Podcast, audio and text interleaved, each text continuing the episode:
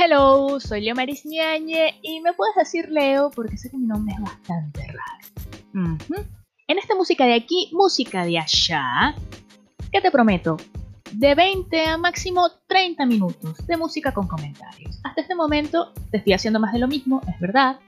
¿Cuál es la consigna de este podcast semanal en el que la música va a ser una curaduría random y una gran tierra de nadie.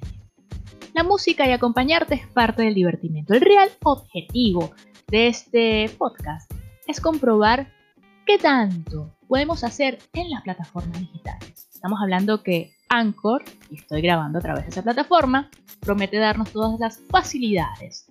Bueno, aquí estamos grabando, nada de esto está pasando por postpro.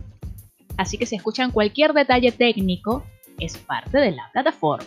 Y también nos promete que podemos colocar los temas enteros de Spotify. Lo quiero comprobar y que no me caiga la ley, porque cuando tú lo haces en otro tipo de, armado, bueno, te cae derechos de autor, te puede caer una demanda. Así que acá vamos a ver de qué manera nos acompaña la tecnología para sacar adelante este tipo de proyectos que, insisto, no es más, que, no es más de lo mismo que hemos escuchado. ¿Cuál es la gran diferencia?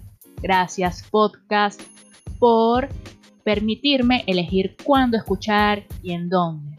Espero que te sumes, que te guste.